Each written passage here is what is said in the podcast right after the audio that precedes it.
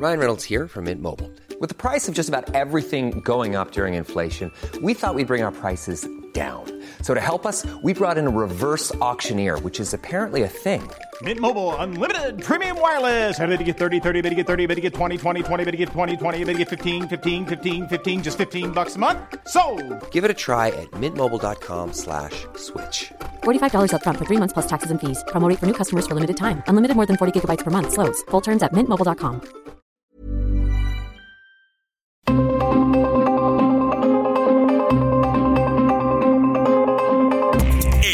Radio presenta Zona de Noticias con Manuel Zamacona.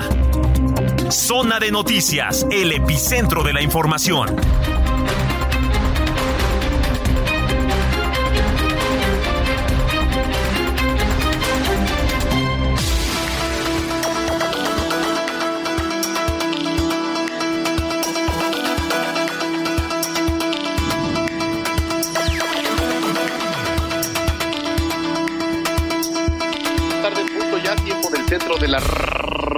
República Mexicana, señoras y señores, qué gusto que nos estén acompañando ya a esta hora de la tarde, donde por cierto en la capital eh, pues hay bastante actividad deportiva, ¿eh? sobre todo eh, está el Gran Premio de la Ciudad de México, un evento eh, que bueno pues está volviendo un clásico y aquí en la Ciudad de México la verdad es que es uno de los eventos que más derrama económica se deja. Bueno, que por cierto también Día Mundial del eh, de crecimiento y bueno, ya le voy a platicar también de lo que significa, sí, sí, sí, la fórmula, la Fórmula 1 es de lo que se va a hablar y vamos a hacer enlace hasta allá, hasta el Autódromo Hermanos Rodríguez, para este, pues que usted digo, tenga parte de los pormenores y le agradecemos mucho que esté aquí con nosotros aquí a esta hora de la tarde. Que por cierto lo invitamos a que se ponga en contacto con nosotros, arroba Samacona al aire, le repito, arroba Samacona al aire y también en www.heraldodemexico.com.mx, le repito, www.heraldodemexico.com.mx. Bueno, pues tenemos un gran programa, como siempre.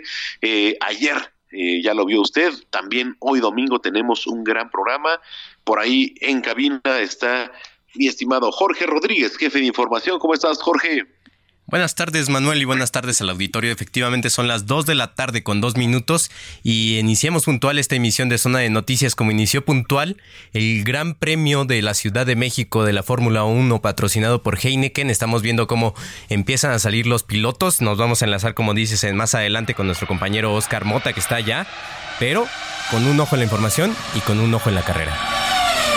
Con un ojo al gato y el otro al garabato, efectivamente, Jorge, y Día Mundial también del cambio de hora allá en Europa, que es muy importante porque también nos regimos por eso, por los usos horarios que aquí se extinguieron ya hace algunos meses. Bueno, pues eh, tenemos bastante información. Muchas gracias, arroba Samacona al aire, y cuando son ya las dos de la tarde, con dos minutos, comenzamos con la información. Jorge Rodríguez, con el resumen de noticias. Resumen inicial, lo más importante ocurrido hasta el momento.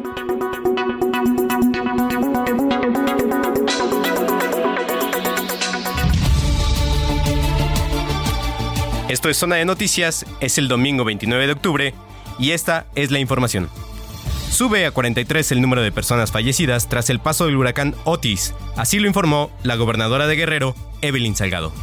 Ese es el reporte que tenemos hasta el día de hoy. 43 personas fallecidas y 36 personas no localizadas. La gobernadora de Guerrero detalló que de las 43 personas fallecidas, 33 son hombres y 10 mujeres. El presidente Andrés Manuel López Obrador informó que esta tarde acudirá al estado de Guerrero. Les eh, aviso de que voy a estar por la tarde allá con ustedes. Eh, allá nos vemos eh, para hacer la evaluación de la tarde. Toman elementos de la Guardia Nacional el control de gasolineras tras el paso del huracán Otis en Acapulco. Esto para evitar el saqueo de combustible. modo de gasolineras se identificó que estaba concentrándose gente y eh, vimos aquí en el grupo que, que, estamos, en los secretarios, que era eh, mucho, muy importante tomar las gasolineras porque pueden provocar una tragedia mayor al estar extrayendo combustible de manera ilegal.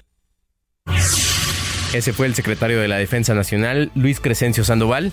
También la secretaria de Bienestar, Ariadna Montiel, informó que hasta el momento se han censado 10.468 viviendas dañadas por el huracán Otis. Piden a la población permanecer en sus hogares para participar en el censo. El Servicio Meteorológico Nacional pronosticó lluvias intensas en Chiapas y en Oaxaca, ocasionadas por la depresión tropical 19E.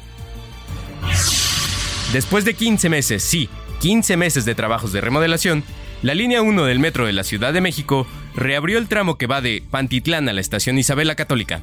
En unos 10 días se cerrará el otro tramo, el otro tramo que va de Salto del Agua a Observatorio, y al mismo tiempo se cerrará el tramo elevado de la línea 9 que va de Pantitlán que va de Pantitlán a, a Velódromo por trabajos de renivelación.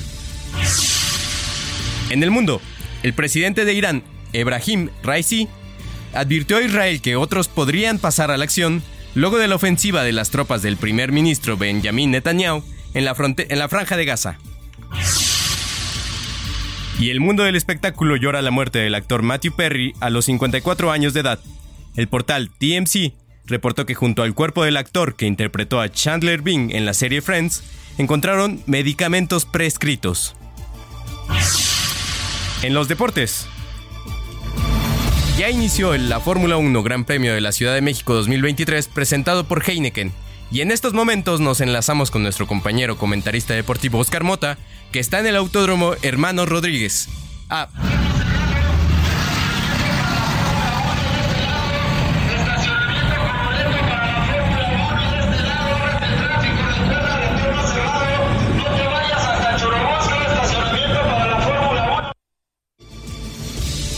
En un momento vamos con nuestro compañero Oscar Mota. En este momento más bien vamos hasta las calles de la Ciudad de México para enlazarnos con nuestro compañero Israel Lorenzana, reportero vial que nos tiene la información más reciente. ¿Cómo estás, Israel? Jorge, muchísimas gracias. Un gusto saludarte esta tarde. Pues tenemos información de diferentes puntos de la Ciudad de México. Comenzamos en el Paseo de la Reforma, el cual todavía presenta estos recorridos en bicicleta a partir de la zona del Auditorio Nacional y con dirección hacia la Basílica de Guadalupe, hacia la Calzada de los Misterios. Así que bueno, pues hay que utilizar como alternativa la Avenida de los Insurgentes, el Eje 2 Norte o por supuesto el circuito interior para nuestros amigos que van a calles del centro histórico. También te tengo información de la zona de Churubusco. Hay que recordar que el día de hoy se lleva a cabo este evento deportivo, la Fórmula 1 en el Autódromo Hermano Rodríguez. Por ello tenemos un operativo por parte de elementos de la Secretaría de Seguridad Ciudadana y además también carga vehicular. Este operativo está agilizando la vialidad en la zona de Churubusco a la altura de la puerta número 6 del autódromo. Así que bueno, pues hay que salir con minutos de anticipación, esto con dirección hacia la zona de la, de la zona de Zaragoza y más allá para quien va con dirección también hacia la zona de Santa Marta. Aquí tenemos pocas alternativas, por un lado viaducto y por otro el eje 3 sur para nuestros amigos que van también con dirección hacia el aeropuerto capitalino. Hay que anticipar su paso por varios minutos. Pues es la información que te tengo esta tarde. Nosotros, por supuesto, Jorge, vamos a seguir al pendiente. Muchísimas gracias, Irra. Entonces, en este momento ahora sí nos enlazamos con nuestro compañero Oscar Mota que tiene información muy importante de la Fórmula 1. ¿Así es, Oscar?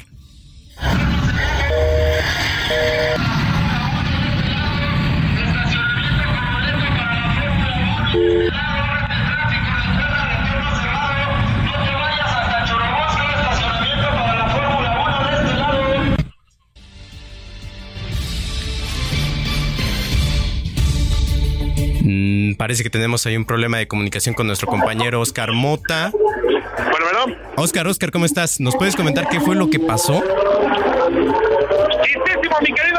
Mando un gran abrazo, por supuesto al maestro Zamacona y a toda la gente que nos está escuchando en el Heraldo Radio, Fórmula 1, Gran Premio de la Ciudad de México, por supuesto presentado por Heineken y después el Heraldo Media Group es patrocinador local. Me lleva la que me trajo, querido Jorge. Es lo que veo, es lo que veo, a todos nos estamos, todos estamos igual.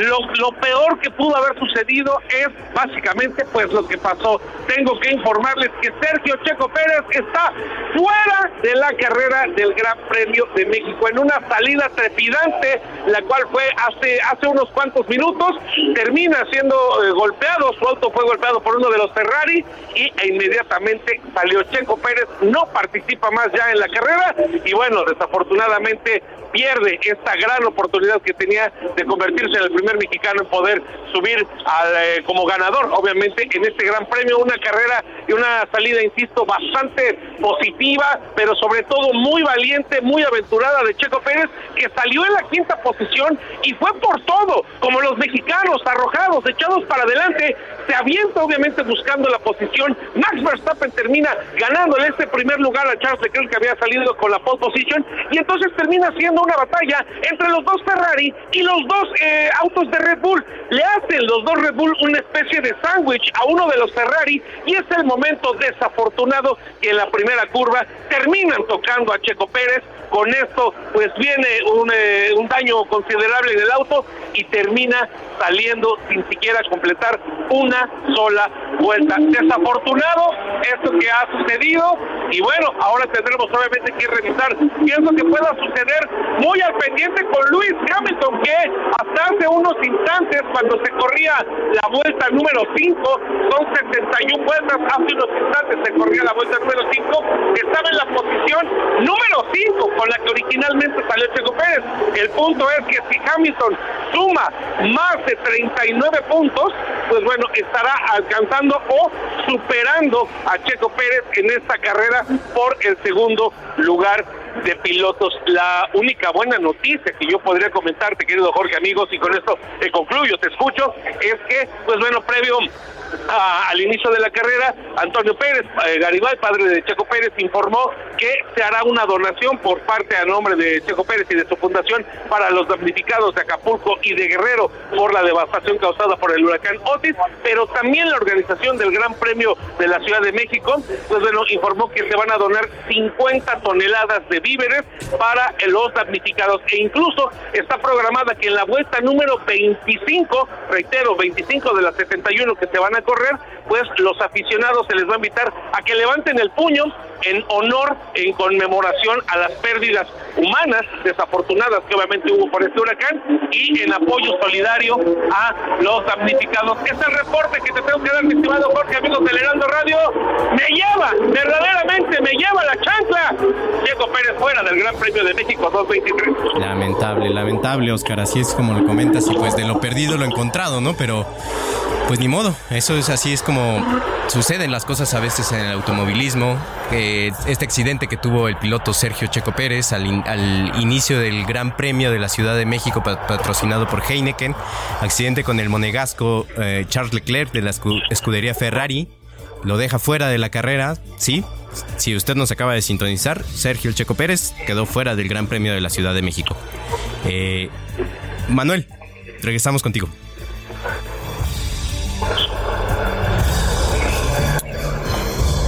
Y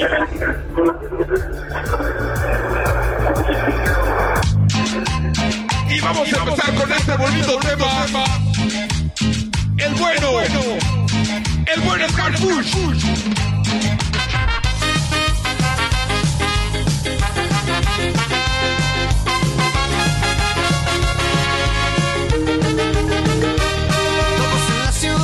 conocemos ya.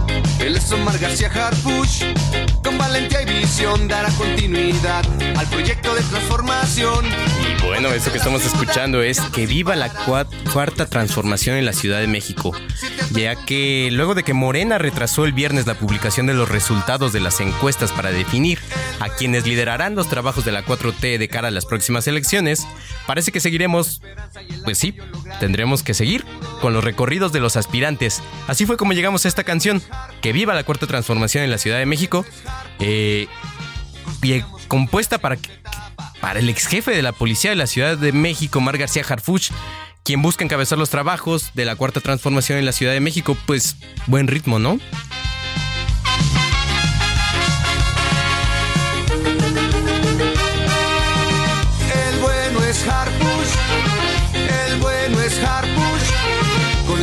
y el apoyo lograremos un futuro mejor. El bueno es Harpush, el bueno es Harpush. Construyamos juntos la segunda etapa de la transformación. Sigue a Manuel Zamacona en Twitter e Instagram, arroba Zamacona al aire.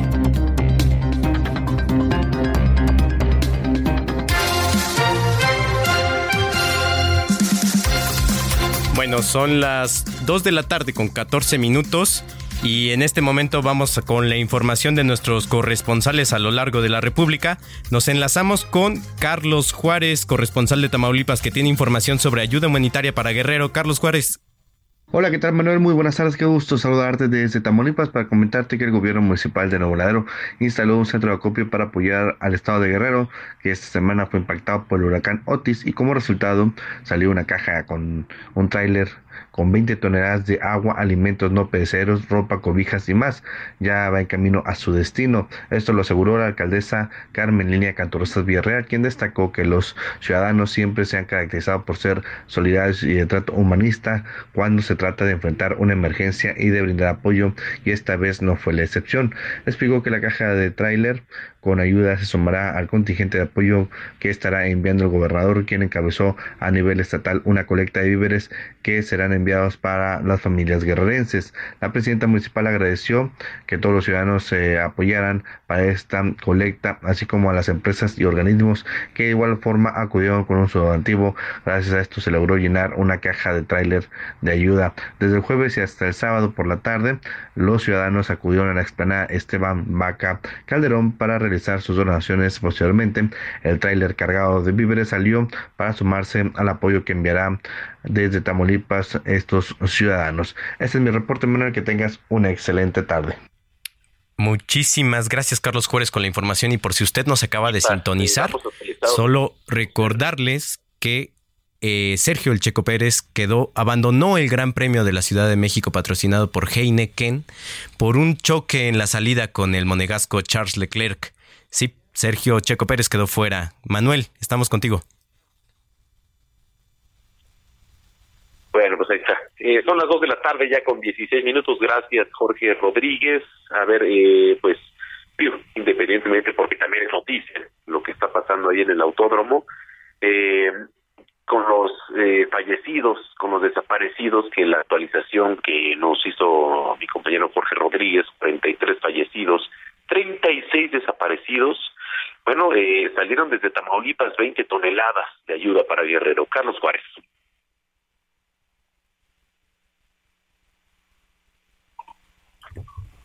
Eh, Carlos Juárez nos acaba de dar su reporte sobre que desde Tamaulipas salieron 20 toneladas de ayuda para Guerrero, pero en este momento nos enlazamos con José Ríos, corresponsal del Estado de México, quien también tiene información sobre ayuda humanitaria que el gobierno de, de Delfina Gómez envió para Guerrero. Pepe. ¿Qué tal? Te saludo con gusto a ti y a quienes nos escuchan este domingo por la señal de Heraldo Radio. Y bueno, te informo que en el Estado de México, la gobernadora Delfina Gómez dio el banderazo de salida al primer envío de ayuda humanitaria para las familias afectadas por el huracán Otis en el estado de Guerrero. Los apoyos consisten en un total de 154 toneladas recolectadas en el centro de acopio instalado afuera del Palacio de Gobierno del Estado de México, así como en diversas secretarías y dependencias del gobierno mexiquense. La gobernadora mexiquense apuntó que en solo 48 horas, con la suma de esfuerzos de toda la población, se han logrado juntar 154 toneladas de ayuda, específicamente de víveres y herramientas para atender esta emergencia. La mandataria calificó a este apoyo como un mensaje de esperanza ante la adversidad que viven los cientos de guerrerenses tras el impacto del huracán e informó que su gobierno también destinó tres helicópteros, dos de ellos de terapia intensiva y uno más para traslados de emergencia y de víveres. Por último, además de una fuerza de un apoyo de 100 elementos de la Secretaría de Seguridad Estatal, médicos y recastistas mexiquenses del Servicio de Urgencias de la Secretaría de Salud, así como dos hospitales móviles para urgencias y equipos de rescate acuático, urbano y de montaña y canino. Hay que apuntar que este es el primer convoy de ayuda humanitaria que el gobierno mexiquense dará a los afectados de Guerrero, por lo que en los próximos días pues aún seguirán sumando esfuerzos para apoyar a los damnificados en esta entidad del país. Este es el informe que te tengo. Muy buen día.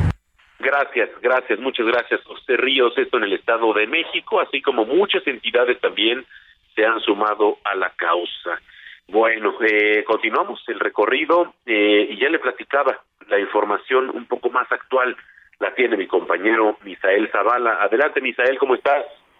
Muy buenas tardes, Manuel. Te saludo, saludo también al auditorio. Pues hoy el presidente Andrés Manuel López Obrador hizo prácticamente pues un, eh, un carrusel eh, con los funcionarios federales que están desplegados en el estado de Guerrero, donde pues se informó de los detalles de los avances que ha eh, llevado pues los operativos y toda la estrategia del gobierno federal en torno pues a esta eh, devastación que dejó el huracán Otis. En este sentido, pues de acuerdo con el último reporte de la Fiscalía General del Estado de Guerrero, ascendió a 43 personas fallecidas y 36 personas desaparecidas, el saldo preliminar que ha dejado este huracán en un enlace que hizo el presidente López Obrador con la gobernadora de Guerrero, Evelyn Salgado, se detalló que lamentablemente se tiene este balance preliminar de las víctimas por el huracán. También el mandatario nacional informó que ha desplegado a todo el gabinete federal en Guerrero para la atención de todas las personas y también pues para la reconstrucción de Guerrero. Asimismo, en otro enlace vía telefónica eh, que reportó el presidente en sus redes sociales,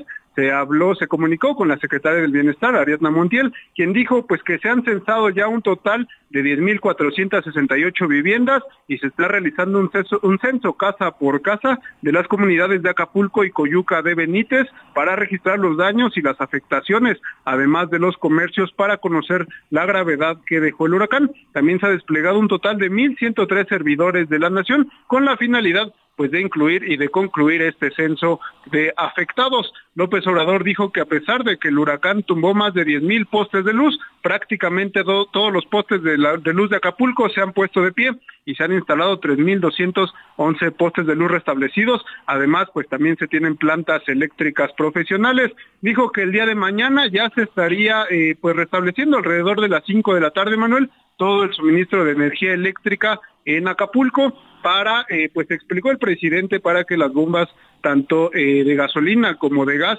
estén surtiendo a todas eh, las personas que así lo requieran. Y también en este sentido dijo que las 70 gasolineras que se encuentran en Acapulco serán tomadas prácticamente por la Guardia Nacional para que estén vigilando por parte de la Secretaría de la Defensa Nacional y ya no haya saqueos. En ese sentido, también Luis Crescencio Sandoval, titular de la Sedena, informó que se está trabajando en este tema precisamente, Manuel, de los saqueos para eh, pues evitar, hay una estrategia eh, pues de, eh, de, la Secretaría de la Defensa Nacional de hacer sobrevuelos en helicópteros para que ver algunos puntos, algunos puntos focalizados donde podría haber este tipo de incidentes y también de delitos, Manuel. Hijo, es importante lo que comentas porque desde un principio de, de repente no sabíamos, sí, eh, efectivamente, a cargo de la Defensa Nacional, pues el resguardo, pero nunca apareció la Policía Municipal, la Policía Estatal, dónde estaba y hasta el momento yo no sé qué está haciendo, eh, Misael. Sí, efectivamente, Manuel, pues precisamente el presidente Andrés Manuel López Obrador lanzó un enérgico llamado a todas las autoridades, pues para que todos juntos se hagan estos operativos y también lanzó al final eh, de este reporte un, un llamado a la iniciativa privada, a los empresarios, a los banqueros para que levanten prácticamente Acapulco, para que se ponga de pie y eh, pues ayuda a las víctimas principalmente de estas afectaciones. Bueno, pues vamos a estar pendientes. Gracias, Misael. Saludos. Bueno, pues ahí está eh, la información. Eh, bueno, eh, relajémonos un poquito. Vamos a comenzar las efemérides musicales hoy eh, con el cumpleaños número 36 del cantante Frank Ocean y por eso estamos escuchando Night. Bueno, esta era la selección musical de ayer. De hecho, ayer ayer lo pusimos aquí en zona de noticias. Pero bueno, pues vamos eh, con una rolita. Yo le invito para que se ponga en contacto también ahí a través de la señal de Heraldo Radio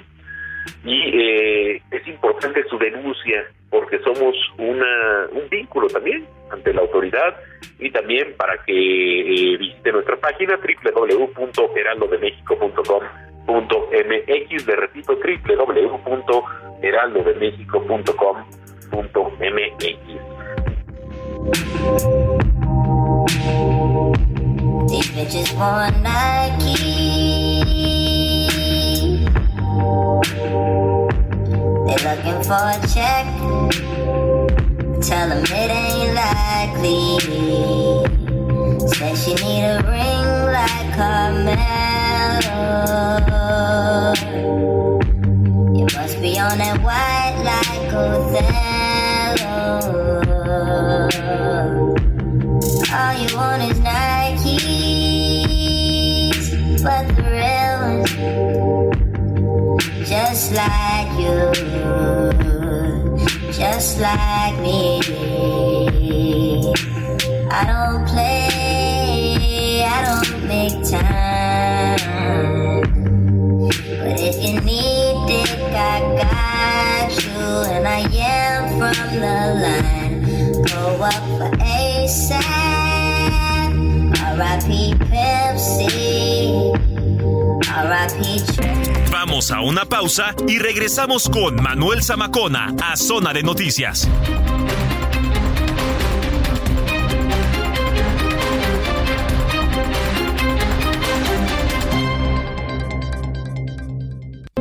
Ya estamos de regreso en Zona de Noticias con Manuel Zamacona por el Heraldo Radio.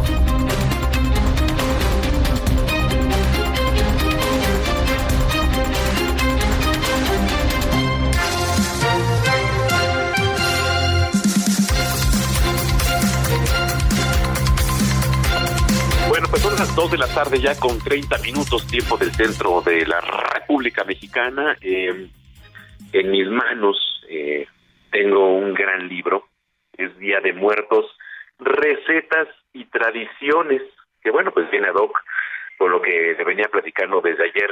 Y la periodista Mariana Castillo es parte de este libro, a quien tengo en la línea telefónica. Mariana, ¿cómo estás? Qué gusto. Hola Manuel, muy bien, muy, muchas gracias por la invitación y un placer estar aquí con ustedes. Al contrario, es un libro bastante eh, de una lectura fácil, eh, de una lectura además muy amable y además te agradece muchísimo las ilustraciones. Platícanos un poquito de este libro. Claro que sí, Manuel. Mira, este libro es un viaje a través de las tradiciones de Día de Muertos en México y lo que queremos es precisamente eso, que la gente se acerque a conocer pues el origen, la profundidad, las historias de diferentes familias en diferentes lugares, pues para entender que la fiesta de Día de Muertos es sobre todo diversidad, es eh, la- la- un homenaje a la memoria, Manuel. Eso también nos interesa mucho y además que se entienda la importancia, ¿no? De la cultura alimentaria en estas fechas y que pues eso también se lo lleven a la cocina, que lo preparen con su familia elegida y pues que decidan conocer un poco más también nuestra cocina. ¿Qué va a encontrar la gente cuando le dé la vuelta a la página en este libro? ¿Qué va a encontrar? Pues mira, en la primera parte del libro eh, hay un texto de la doctora Catherine Good que precisamente lo que busca es dar este contexto antropológico a la fiesta. También van a poder encontrar un texto que yo escribí que es parte de, la investigación que he hecho alrededor de 15 años en diferentes lugares de la República como Michoacán, Puebla, Oaxaca, Tabasco y, y más para poder entender un poco más de la voz de las personas que, que pues realizan esto en sus hogares, cómo es eh, cada altar en estos lugares y también pues una infografía donde vienen pues los diferentes elementos de las ofrendas. Y ya la segunda parte que precisamente es un libro en coautoría con la chef Paloma Ortiz hay alrededor de casi 40 recetas para que puedan preparar y llevar a sus hogares estos sabores. Precisamente son recetas que vienen de diferentes lugares también. Hay de Tlaxcala de Michoacán de Guanajuato de Oaxaca de Guerrero. Y pues lo que queremos es que lleven estos sabores a sus hogares Oye, y además este son recetas, digo, un poco amables, ¿no? Porque, eh, digo, de cada estado, de cada entidad, tiene su toque y tiene una magia, además. Exactamente. Totalmente, además lo que mira, lo que buscamos precisamente y en este afán de saber que las recetas también son eh, compendios que se, se adaptan a lo que cada quien hacemos, lo que buscamos es damos propuestas de con qué se tiene que preparar, pero también opciones, ¿no? Porque sabemos que la cocina en México también tiene muchas especificaciones de ingredientes eh, muy muy peculiares, pero pues también damos otras opciones pues para que nadie se quede sin cocinarlas, ¿no? Tenemos también eh, una variedad de tamales importante, de platillos como moles, como como mixmoles, pipianes, bebidas diferentes como atoles, chocolates, evidentemente dulces de temporada. Esto también es muy lindo porque pues nos ayuda a tener eh, el presente, la, la importancia de conservar los alimentos y de no desperdiciar y evidentemente pues la presencia de los panes, ¿no? Que también en esta diversidad maravillosa que tenemos en nuestro país pues hay diversos tipos de panes. Oye, Mariana, ¿cómo te inspiraste para empezar todo esto? Pues mira, justamente me, me, gusta mucho esa pregunta, Manuel, porque para mí eh, eh, la muerte de mi papá fue una manera de acercarme al duelo y de entenderlo mucho más, y por eso empecé a hacer viajes alrededor de la República, pues para entender estas diferentes ofrendas a la memoria y para transitar mi propio duelo. Entonces creo que es un es una enseñanza muy increíble entender que a partir de las ofrendas, pues al final vamos, eh, el duelo nos transforma, nos hace pensar de otra manera la vida y a través de pues la generación generosidad de las familias que te platicaba en este artículo que escribí, es que he podido también entender un poco más lo que significa ofrendar y lo que significa darle a las personas lo mejor de ti en estos días tan especiales. Sabemos que ahorita las familias, ya muchas, en muchos lugares de la República ya se están preparando para hacer eh, todos los elementos de la ofrenda, pues porque además es un trabajo de días y pues precisamente siento que eso es lo, lo más bonito de esta publicación y lo más bonito de esta fiesta, que es hacer un homenaje primero a la memoria y esas personas que nos entrañan, esas personas que nunca vamos a olvidar y que se sigue la, que se siga este ciclo, ¿no? De, de reciprocidad constante. Oye, Mariana, ¿tienes algún platillo favorito? Fíjate que eh, me gusta esa pregunta también porque es bien difícil elegir uno solo. El apartado de panes me fascina porque siento que, pues si bien en el centro del país conocemos mucho este pan de huesitos con azúcar y azar. En todo el país somos paneros, ¿eh? Sí, no, además, o sea, la diversidad de panes en nuestro país es maravillosa y pues hay mucha poesía detrás por todo lo que hay involucrado, todo el trabajo de los panaderos regionales, toda su sabiduría y ese apartado me encanta, pero pues siento que también algo muy importante son los atoles.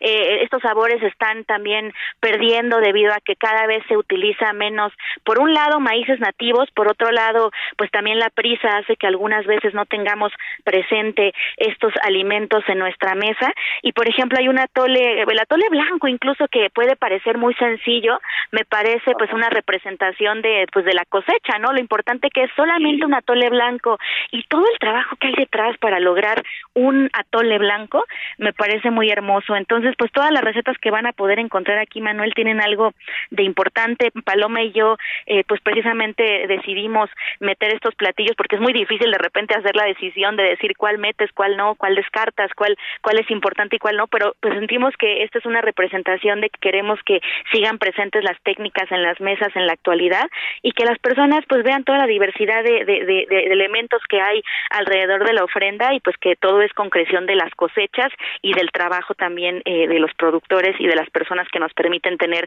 un alimento fresco en la mesa. Pues yo quiero reconocer muchísimo a ti, Mariana, y también a Paloma Ortiz, eh, el trabajo porque de verdad es eh, un libro que se tiene que tener en la mesa año tras año para las recetas. Y digo este digo no está de más porque digo esa receta no nada más es para día de muertos es para hacerlo cualquier día no entonces este Mariana muchas gracias por pues por lo que nos ha regalado dentro de de tu sapiencia y este platícale a la gente que te viene escuchando dónde los puedes seguir en redes sociales y dónde también pueden encontrar el libro. Claro que sí. Este libro se encuentra en la, pues de la mayoría de las librerías grandes del país, como Gandhi, El Sótano, pero también se encuentra en línea en el librero.com, que es la tienda en línea de Larus, y eso hace envíos a todo el mundo para que pues lo regalen, lo, lo, lo, puedan compartir. Y a mí me pueden seguir en mis redes, arroba mar viaja y come, todo seguido, en Instagram, en Twitter, en Facebook, y por ahí podemos seguir la conversación para seguir hablando de delicias y pues también hablando de lo maravillosa que es nuestra cultura alimentaria Gracias por el espacio, Manuel. Al contrario, Mariana, un abrazo y gracias. Es muy bien, bonito día. Igualmente, Mariana Castillo, eh, periodista y también, bueno, pues eh, un reconocimiento a Paloma Ortiz, ambas eh, que hicieron magia con este libro, de verdad. bueno, pues ya este se va el tiempo de volada, que aquí ya cuando son las dos de la tarde con 38 minutos. Zona de Noticias con Manuel Zamacón. Bueno, pues y también hablando del tema de Día de Muertos, hay bastante variedad ¿eh? aquí en el país de la muerte a la vida, que además es una iniciativa de la comunidad de la central de abasto de la capital. Y bueno, pues eh, como parte de la celebración del Día de Muertos, saludo con mucho gusto a Marcela Villegas, coordinadora y administradora general de la central de abasto. ¿Cómo estás, otra vez? Qué gusto. Qué gusto. Buenas tardes. Gracias por tomar la comunicación. Oye, ¿cómo estuvo esto? Cuéntanos.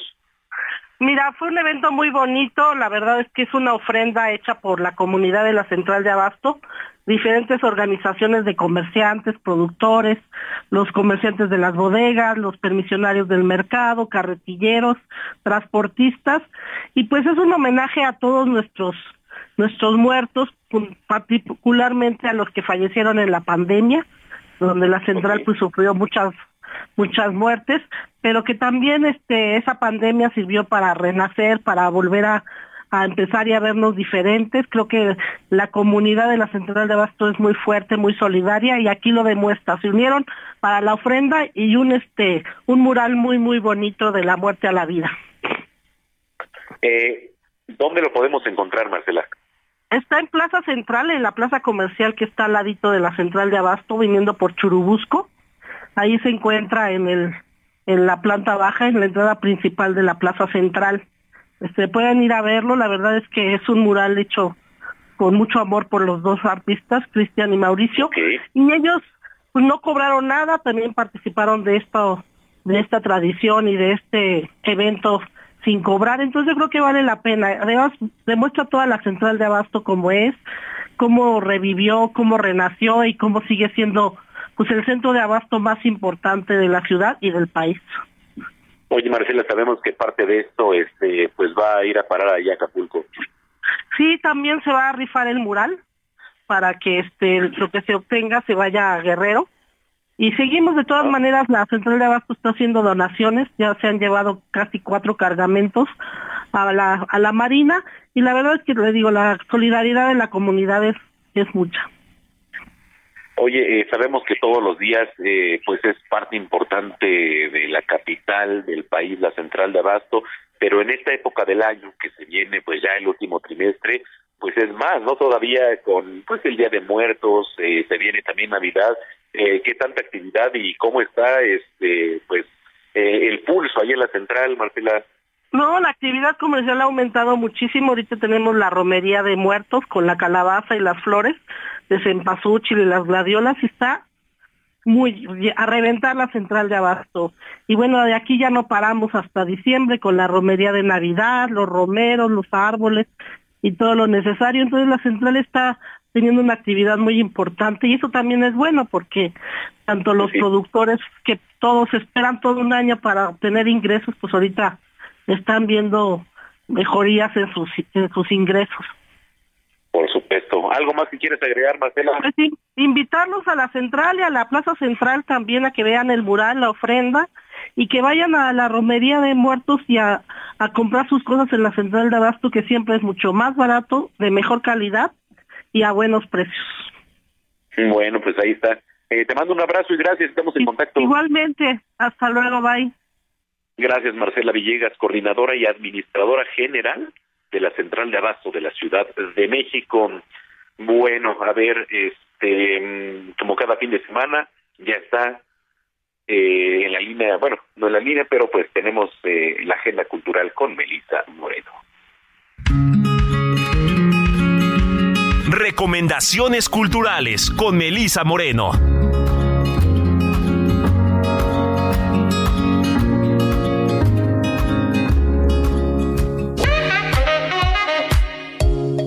A la Agenda Cultural del Heraldo de México. Yo soy Melisa Moreno y esta es nuestra selección para Zona de Noticias. A Page of Madness es una película muda japonesa de 1926 dirigida por Teinosuke Kinugasa. Estuvo perdida durante 45 años hasta que su director la redescubrió en un almacén en 1971. En esta historia, en Japón, un hombre acepta un trabajo como conserje en un asilo mental para estar cerca de su esposa. Aunque ella sufre de angustia mental, el hombre cree que puede rescatarla, pero una noche su intento por liberarla provoca que ella empeore. La cinta se proyectará con musicalización en vivo en la Casa Rafael Galván de la UAM. La música correrá a cargo del Sonido Gil Baba, banda de música experimental electrónica originaria de la Ciudad de México, que surgió a finales del 2018 con un enfoque en la exploración y la experimentación sonora.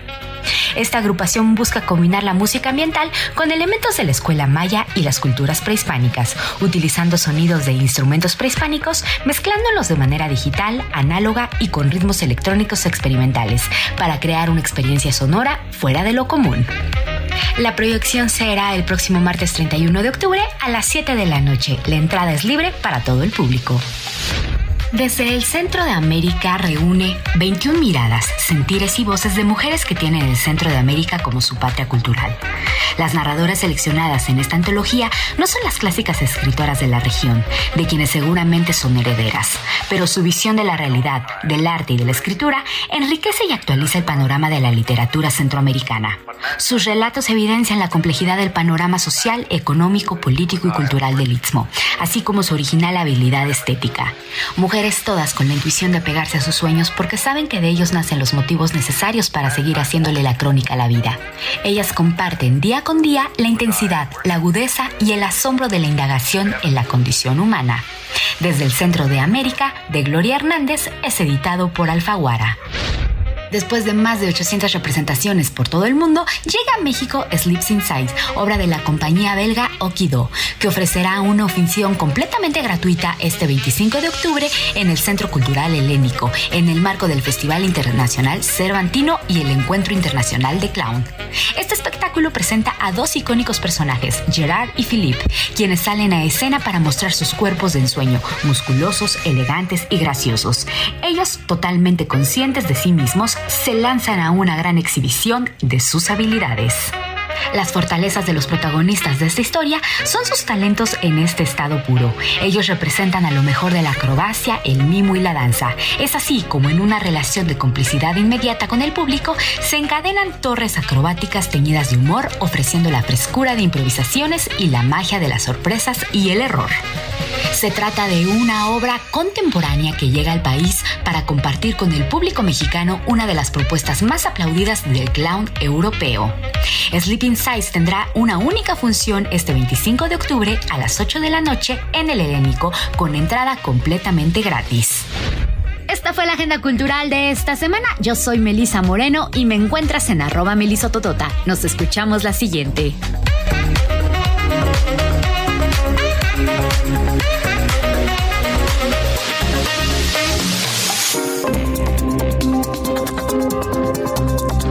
Sigue a Manuel Zamacona en Twitter e Instagram, arroba Zamacona al aire.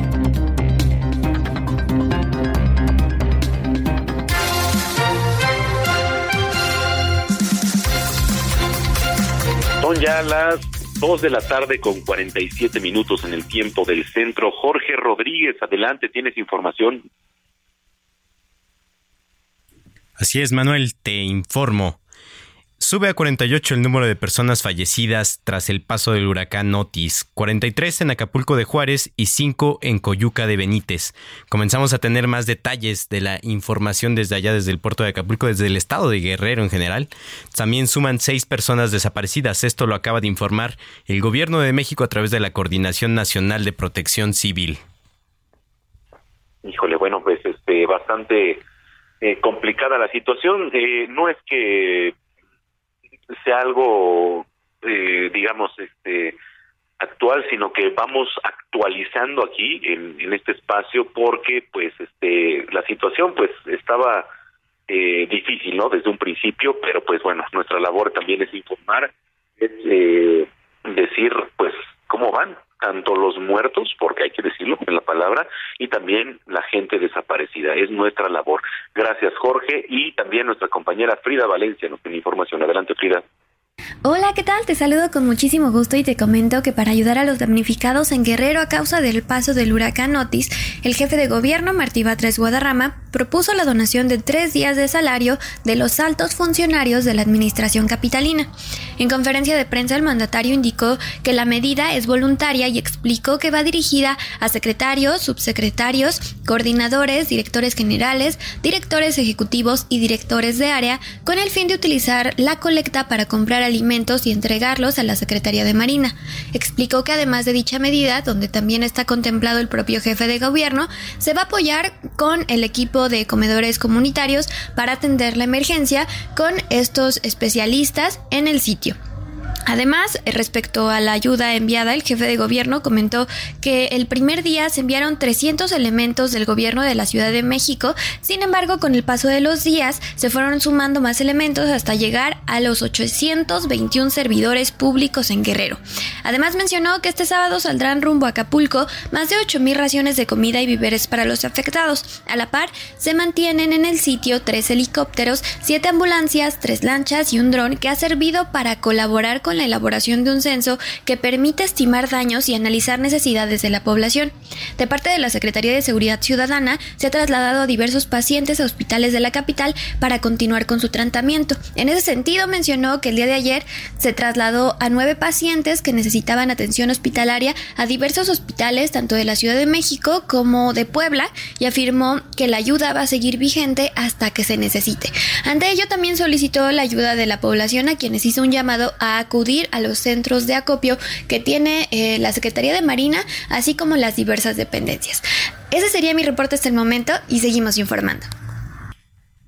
Muchas gracias Frida por la información y en otra en más información de la Ciudad de México, este domingo el jefe de gobierno de la Ciudad de México reabrió la línea 1 del metro tras 15 meses de trabajo de remodelación integral.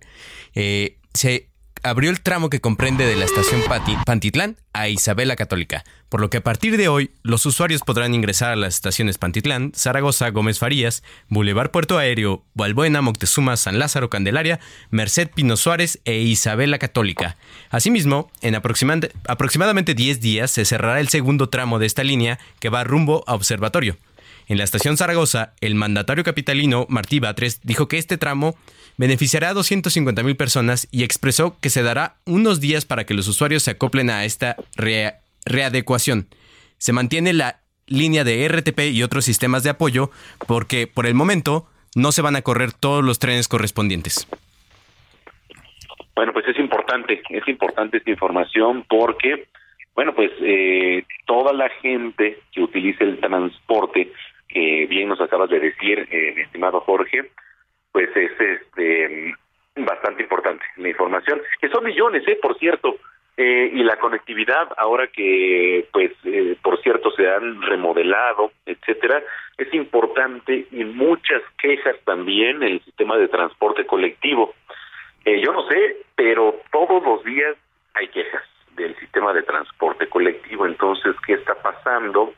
Eh, por ahí eh, y tuviste bien, Jorge, también, y todos los que nos están escuchando la semana pasada, bueno, pues fue una nota también eh, relevante porque eh, fallaron las escaleras eléctricas del sistema de transporte colectivo y en la línea de Polanco. se vinieron para atrás unas personas, cayeron, una por ahí tuvo una fractura, etcétera. Afortunadamente, y le digo, y afortunadamente no pasó a mayores. Bueno, oiga, que por cierto, Día Internacional del Gato. Eh, no, se identifiquen muchos porque nada más en, nada más es en Estados Unidos. 20 eh, se celebra el Día Internacional del Gato aunque digo no es la única fecha del año dedicado a estos animales pero ahí le van. El origen de esta celebración se la deben a un muy influyente que se llama Sachs entonces desde 1993 eh, este gato Sachs vivió en, Casa, en la Casa Blanca. Y bueno, pues se colaba por ahí en los actos públicos del presidente, alcanzando en aquella época pues una gran popularidad, tanto en Estados Unidos como en el resto del mundo, porque pues a ver, hablar de la Casa Blanca pues también es eh, noticia a nivel mundial. Entonces el gato aparecía ahí en la sala presidencial durante los actos de, de la prensa. Y bueno, desafortunadamente a Sox le diagnosticaron cáncer, los dueños decidieron darle la eutanasia precisamente el 20 de febrero de 2009. Y entonces, al morir Sox, le, estoy platicando, este 20 de febrero, se celebra cada día y cada año el Día Internacional del Gato. Ojo, esto en Estados Unidos, ¿eh? Con el objetivo de rendir homenaje a estos animales bueno, pues de, de compañía, promover una campaña de adopción para proporcionar un hogar a los animales callejeros. Vamos a una pausa, señoras y señores. Se fue la primera hora de información aquí a través de la señal de Heraldo Radio. La frecuencia que usted sintoniza es el 98.5 de FM. Aquí, en la zona metropolitana. Volvemos. de acero, miau, miau, miau. Luchemos a muerte, miau, miau, miau. Si eres muy fiero, miau, miau, miau. Miau, miau, miau, miau,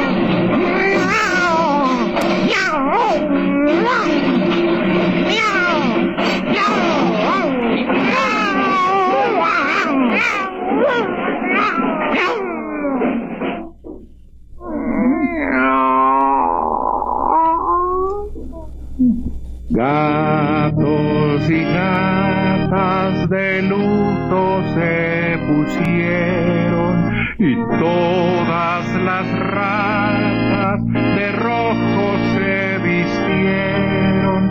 El de ojos morados en el pleito se murió. Vamos a una pausa y regresamos con Manuel Zamacona a Zona de Noticias. Estamos de regreso en Zona de Noticias con Manuel Zamacona por El Heraldo Radio.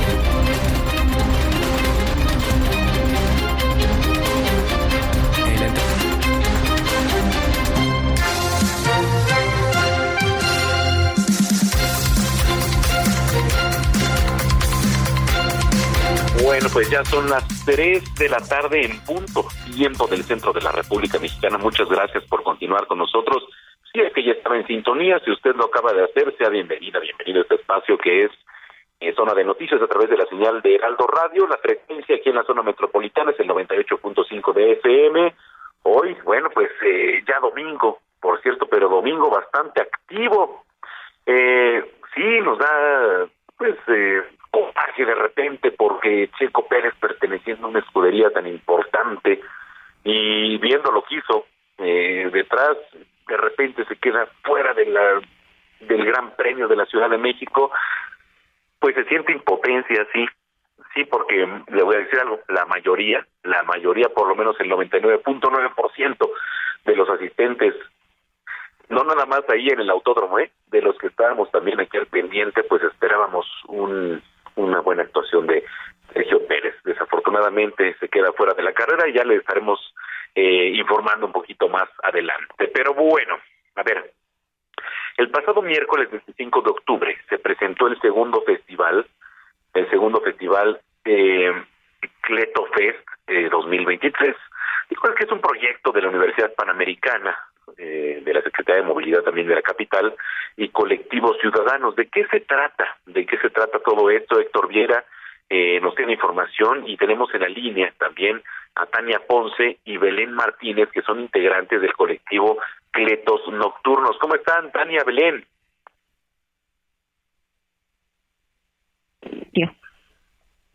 Gracias, Manuel. Gracias. ¿Quién, quién me habla? Porque ahí, ahí Yo, como que perdí la comunicación. ¿Quién habla? Yo soy Tania. Hola, Manuel, yo soy Tania. Eh, justamente Tania. queremos platicarte un poquito del, del festival. Eh, la realidad es que me gustaría empezar primero platicándote un poco sobre lo que es Cletos Nocturnos y de qué va este tema, ¿no? Con este activismo que estamos haciendo. Eh, Cletos ver, Nocturnos es, es un grupo ciclista, ¿no? Nosotros llevamos ya actualmente 11 años que eh, tenemos como objetivo principal el promover el uso de la bicicleta como medio de transporte, ¿no? No solamente de manera recreativa, sino sumarlo también a utilizarlo para el día a día. Eh, entonces empezamos con diferentes iniciativas, ¿no? Las iniciativas que tenemos toda- todo el año, todas las semanas, es que hacemos una rodada semanal. Todas las, todos los martes a las 9 de la noche salimos del Parque de Pilares a diferentes destinos, ¿no? Hacemos rodadas de principiantes, intermedios, avanzados, dependiendo pues de- del, del martes del mes, ¿no? Esta es una de las iniciativas que fue realmente con la que inició el grupo hace 11 años. Eh, poco a poco, a lo largo del tiempo, nos hemos sumado a diferentes eh, iniciativas como son las biciescuelas, que también ya realizamos en diferentes colegios, ¿no? Y la otra es eh, estas rodadas corporativas, que este año también iniciamos con eso, que nos acercamos ya a los corporativos para sensibilizar a todos sus colaboradores del uso de la bicicleta, ¿no? Eh, sumándonos, pues, obviamente al tema de sustentabilidad y de, de promover algo más saludable para, para sus trabajadores. Y fíjate que el año pasado, eh, justamente cuando cumplimos 10 años. Eh,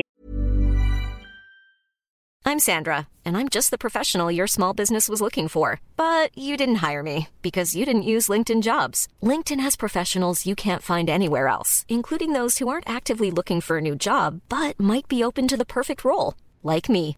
In a given month, over 70% of LinkedIn users don't visit other leading job sites. So if you're not looking on LinkedIn, you'll miss out on great candidates like Sandra. Start hiring professionals like a professional. Post your free job on linkedin.com/spoken slash spoken today. en el aniversario, pensamos como, bueno, ¿qué más hacemos justo para eh, incrementar este impacto? ¿no? Entonces nos ocurrió el Cleto Fest, que básicamente es una, un festival en el que promovemos eh, no solamente de manera activa, sino también eh, con conferencias, con talleres, ¿no? Con eh, circuitos de habilidades, con biciescuela, el uso de la bicicleta. Y pues este, el, el año pasado fue la primera edición y este año eh, vamos con la segunda y la sede es la Universidad Panamericana. Entonces, eso es lo que estamos haciendo. Belén nos va a contar más a detalle qué es el Cletofest prácticamente y qué es lo que vamos a incluir este año. Hola Belén, Claro ¿cómo sí. estás? Muy bien, Manuel. Muchísimas gracias por el espacio y la oportunidad de estar aquí con tu eh, programa. Adelante, a ver, platícanos. Pues mira, el Cletofest, ya que lo comentaba Tania, lo hicimos un poco para poder atraer a nuevas personas que pudieran estar interesadas en el ciclismo urbano. Porque si bien ha ido incrementando, queremos seguir fomentando que la gente se suba a la bicicleta de diferentes formas, ya sea como deporte o como medio de transporte. Y este año, cuando decidimos hacerlo en conjunto con la Universidad Panamericana, eh, quisimos meter otros temas en los talleres como la conciencia vial, que es algo que realmente afecta mucho a tanto a autos como a ciclistas como hasta peatones y ver cuál es el comportamiento en conducta. Esto es en una conferencia. También tenemos conferencias con la CEMOVI en infraestructura ciclista y otras conferencias de apoyar justamente a la gente a cómo ser un ciclista urbano desde cero, porque mucha gente dice, ¿cómo le hago? Me apanica estar en la calle eh, los autos, todos estos accidentes que a veces se escuchan, bueno, hay muchas maneras de No, y empezar. diario, ¿eh? Exacto, exacto. ¿Y cómo le puedes hacer? Y muchos los grupos, los grupos ciclistas nos ayudamos justo como contingente para tener mayor protección. Y bueno, pues una de las formas es esta, cómo ayudarte a hacerlo desde cero. Y otro punto importante que también quisimos tomar es cómo el, el rol de las mujeres en este transporte, en este medio de transporte, cómo ha ido evolucionando, porque la mayoría de los grupos ciclistas al día de hoy están liderados por hombres y pocos son por mujeres. Y entonces invitamos a muchas mujeres que hoy están participando en esto, ya como líderes de opinión, como líderes de grupo en este sentido. Y a la par, la Universidad Panamericana va a estar apoyándonos en la Escuela de Enfermería para hacer dos talleres, uno de, de justamente primeros auxilios y otro es cómo realmente eh, puedes prepararte para largas distancias. O sea, no es lo mismo una rodadita de 10 kilómetros 20 a una rodada de 60 o a una rodada ya interestatal, ¿no?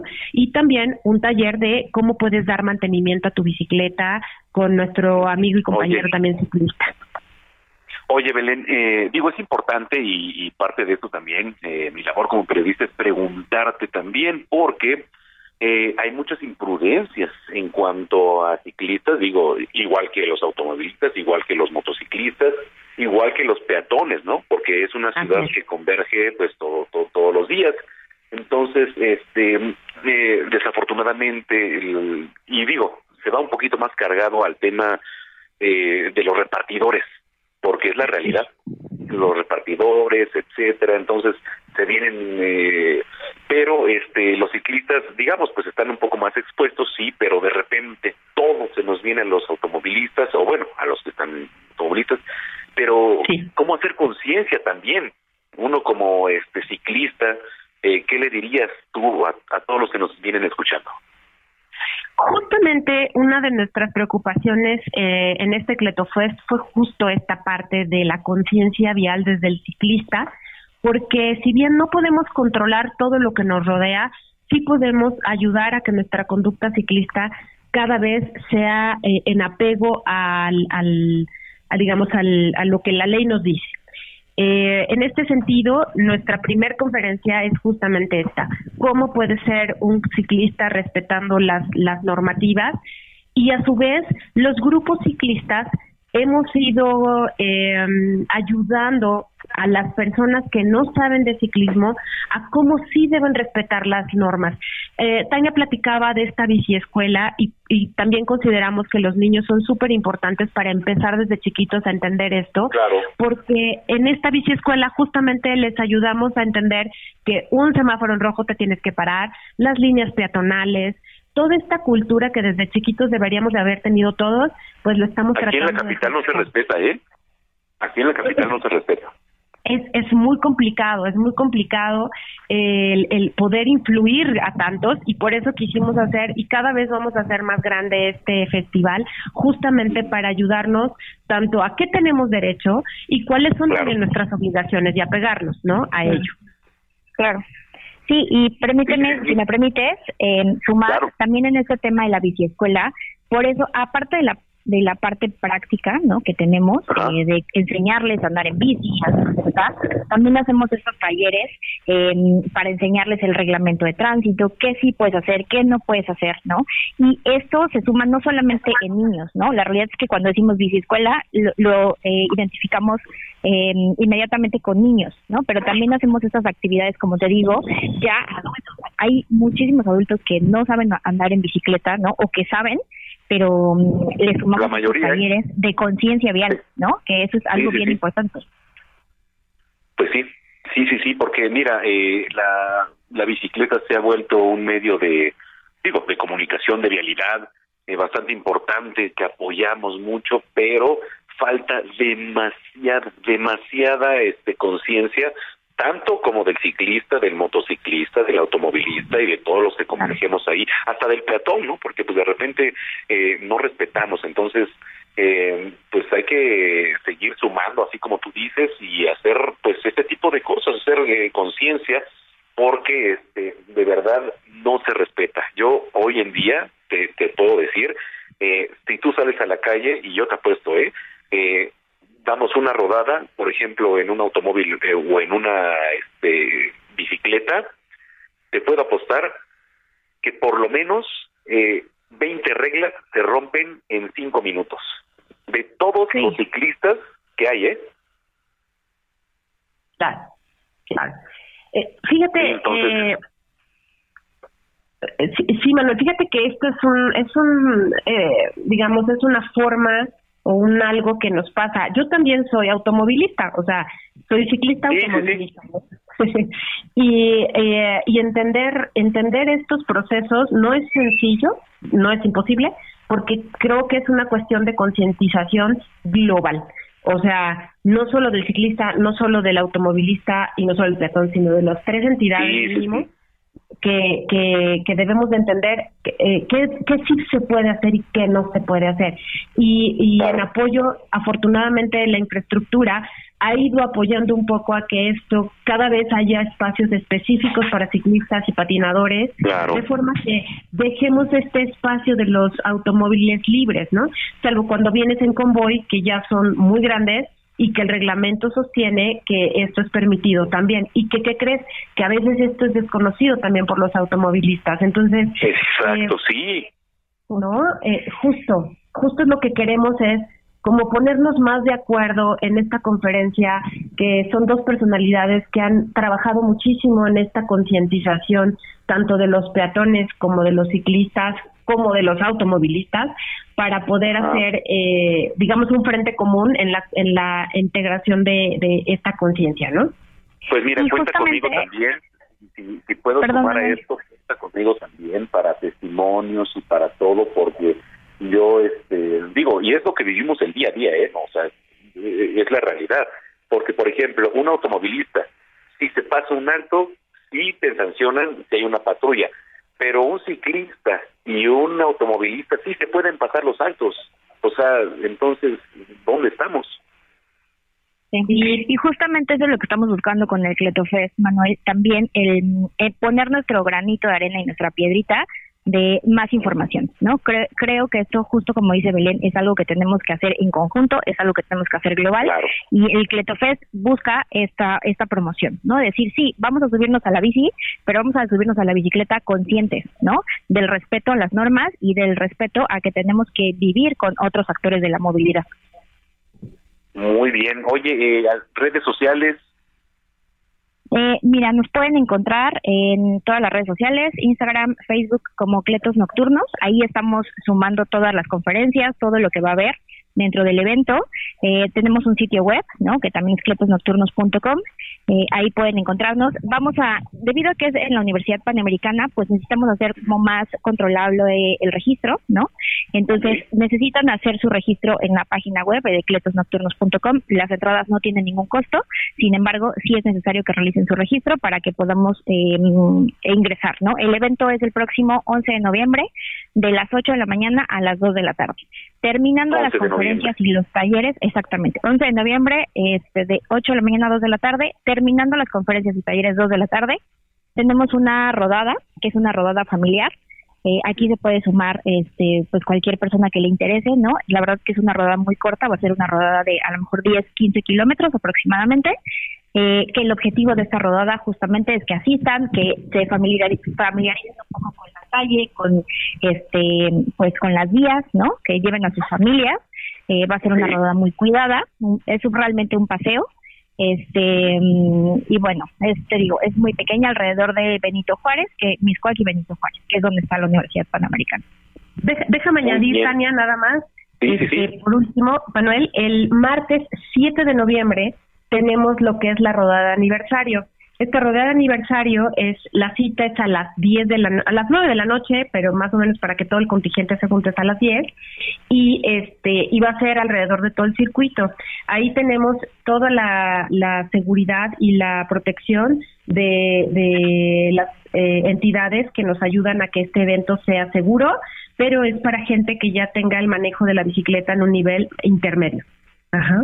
Oye, bueno, este, pues mira, eh, Belén, me encantaría también tener una mesa de debate ahí, este, pues tanto con expertos como ustedes lo son, este, automovilistas, peatones, eh, ahí en zona de noticias. Entonces, eh, si me permites, pues las estaremos contactando en breve.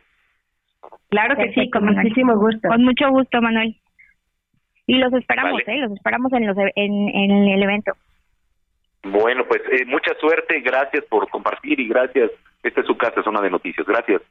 Muchas gracias, Manuel. Hasta luego. Hasta luego. Bueno, pues ahí está Tania Ponce y Belén Martínez, integrantes del colectivo Cletos Nocturnos, que mire, yo sí le soy muy sincero, digo, aquí hay apertura para todo. Y pues por eso hay democracia y pues por eso también usted está escuchando este programa. Yo soy eh, automovilista. Yo no soy ciclista, soy automovilista, pero de repente los derechos como automovilistas se nos quedan eh, aislados, de verdad. ¿Por qué? Porque, a ver, si usted le da un golpe a uno a un ciclista, que de repente la mayoría, y le voy a decir, tiene la culpa, bueno, pues, ¿qué cree? Que la culpa la tenemos el automovilista. Ah, digo, hay imprudencias, ¿eh? Y hay imprudencias en todo, en los ciclistas, en los automovilistas y como le dije, en los peatones. Pero de verdad, se siente con una prepotencia. Nada más se sube usted a la bici y bueno, se sienten tocados por Dios. Y no, ojo, no, no señores. No, porque también en esta ciudad y en este país todos tenemos derechos. Todos absolutamente tenemos derechos. Entonces, eh, pues seamos prudentes. Adelante, Jorge. Manuel, te comento, fíjate, para entrar, creo que tienes un punto muy bueno ahí en ese, en eso de hacer un debate.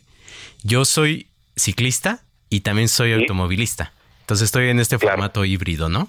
Y creo que como, como apuntaste muy bien, es bueno que tengamos este debate porque el, como ciclista creo que sí hay muchos que tienen esta consideración de que al subirse en la bici son intocables y creo que tanto automovilistas como ciclistas como peatones tenemos que seguir un reglamento de tránsito, ¿no? Que nos dicta eh, las, las, las líneas básicas de cómo comportarnos.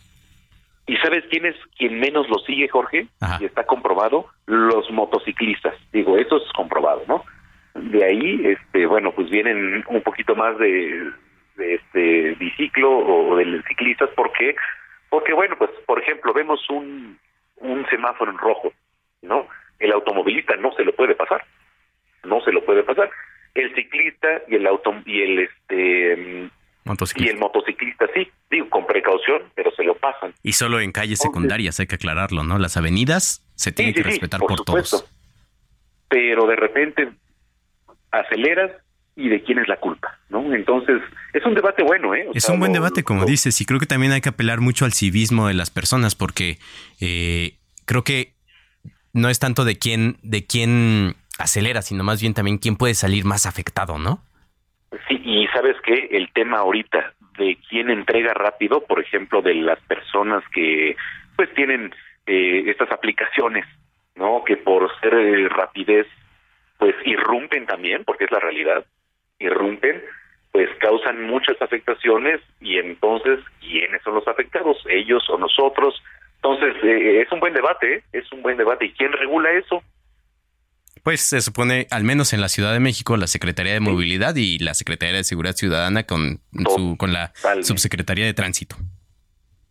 Bueno, pues vamos a vamos a hacer una mesa. Eh, me parece me perfecto. Comprometo a hacer una mesa sobre sobre eso porque es bastante importante escuchar también la voz de, de quienes nos escuchan. Bueno, pues gracias Jorge. Ya son las este, mm, eh, 3 de la tarde con 19 minutos.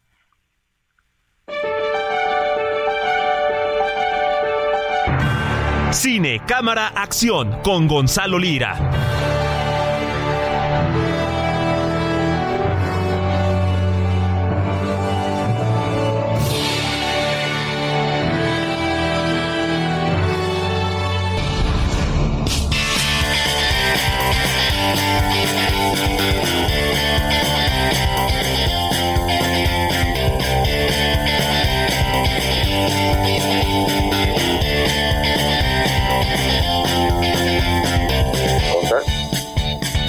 Bueno, Bueno.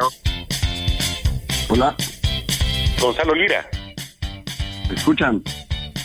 Sí, ahí te escucho. Y es que decía, tú también andas en bicicleta, en monociclo y, haces bastantes malabares. Malabares este, circenses. Cuéntanos. Yo, yo soy, yo soy ciclista.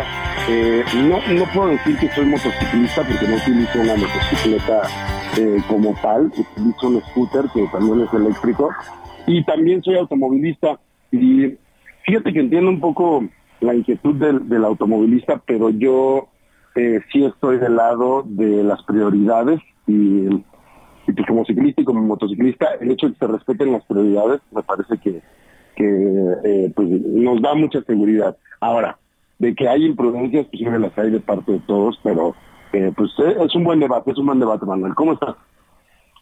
Bien, oye, pues con el gusto de saludarte cada fin de semana y pues listos para lo que nos recomiendes. Fíjate que eh, regresé ayer del Festival de Cine de Morelia, de hecho, eh, no sé si la gente lo alcanza a escuchar, si tú lo alcanzas a escuchar, pero eh, traigo la voz un poquito afectadita de que fueron ya varios días estando, estando por allá, mucho trabajo, levantándonos muy temprano, dormirnos muy tarde, porque pues también se hacen fiestillas durante, durante el festival y pues el cuerpo ya lo, lo resintió, pero ya mañana estaremos listos para, para que nos vean en la televisión. Y, ahora vamos a platicar un poquito, quiero hacer un resumen de lo que ocurrió en el festival. La semana pasada, no sé si te acuerdas, Manuel, escuchábamos, porque iba empezando el festival, escuchábamos a, Jessica Chastain, que estuvo por allá, a hablar sobre cómo trabajó con el director mexicano Michel Franco y cómo se vienen nuevas películas eh, en México. Incluso ya hablaba de venirse a vivir a México una temporada eh, porque no solo le gustó, sino porque además está teniendo mucho trabajo por, acá. También escuchábamos a Vigo Mortensen, que, inauguró el festival con su, con su película más reciente. Perdón. Y, este, y ahora que ya cerró el festival, les traigo algunos eh, comentarios de gente que estuvo presentando allá eh, que estuvo presente, y, e incluso algunos ganadores y ganadoras. Vamos a empezar con Tatiana Hueso, que eh, Tatiana Hueso es esta directora mexicana que ha eh, sobresalido principalmente por su trabajo en el, cine documental. Por ahí tuvo un ejercicio eh, respecto al, cine de ficción que pueden ver en, la plataforma de Netflix, que se llama Noche de Fuego. Pero eh, Tatiana Hueso regresó al documental con la película El Eco, que se llevó, Manuel, todos los premios perdón, en la categoría de documental. se llevó todos los eh, todos los premios en la, en la categoría de cine documental del festival, eh, tanto el premio del público como el premio que otorga el jurado. Y es, es una historia muy interesante, es, eh, es el coming of age, que es un género eh, pues común en el cine, es decir, el paso, la transición de, la infancia a la adolescencia, pero todo está contado desde la perspectiva de una niña pues de una niña indígena. ¿Por qué era importante para Tatiana mostrar esto? Pues, ¿qué te parece que le escuchemos? Este sí, El Eco es una película que está contada desde otro lugar, en donde la violencia sobrevuela de alguna forma la historia, pero está fuera de cuadro, está, no es el foco. Este tenía muchas ganas de, de construir una historia eh, que hablara del momento de la infancia, ¿no? Del pulso de vida, de la energía que hay en este momento en la vida. Y quería hacerlo desde el mundo campesino, eh, porque los niños, pues, adquieren responsabilidades muy pronto, digamos, ¿no? Este sí, El Eco es una película que está contada desde otro lugar, en donde la violencia sobrevuela de alguna forma la historia, pero está fuera de cuadro, está, no es el foco. Este Ahí está, ya, se, pues, está repitiendo. Oye, Gonza, vamos a ir a la pausa rapidísimo, pero este, regresamos contigo aquí en, las recomendaciones de quién, ¿te parece? Me parece. Vamos, bueno, pues son las 3 de la tarde, 24 minutos, vamos a la pausa. Entonces, en zona de noticias, volvemos con Gonzalo Lira.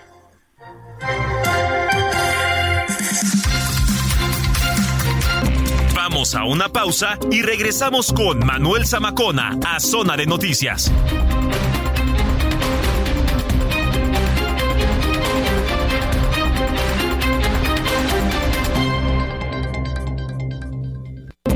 Ya estamos de regreso en Zona de Noticias con Manuel Zamacona por El Heraldo Radio.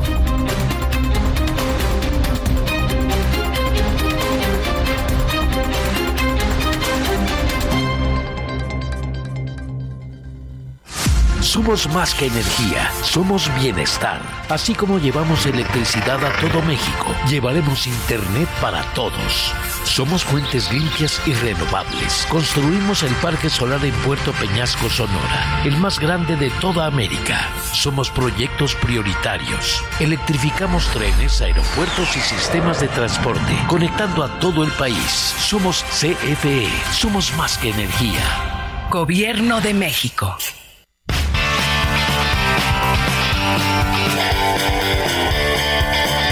Son las 3 de la tarde, 3 de la tarde con 31 minutos en el tiempo del centro del país. Gonzalo Lira, todo tuyo el micrófono. Eh, pues bueno, gracias, gracias Manuel. Estábamos platicando hace un ratito eh, precisamente de, Tatiana Hueso y su documental El Eco, que como lo comentaba, fue la película ganadora eh, tanto del premio del público como del premio del jurado en la categoría de documental eh, del Festival de Cine de Morelia, pero no fue el único documental que pude ver eh, por allá mexicano. Fíjate que un documental que llamó mucho mi atención se llama Yurei, y Yurei es la palabra japonesa para decir fantasmas.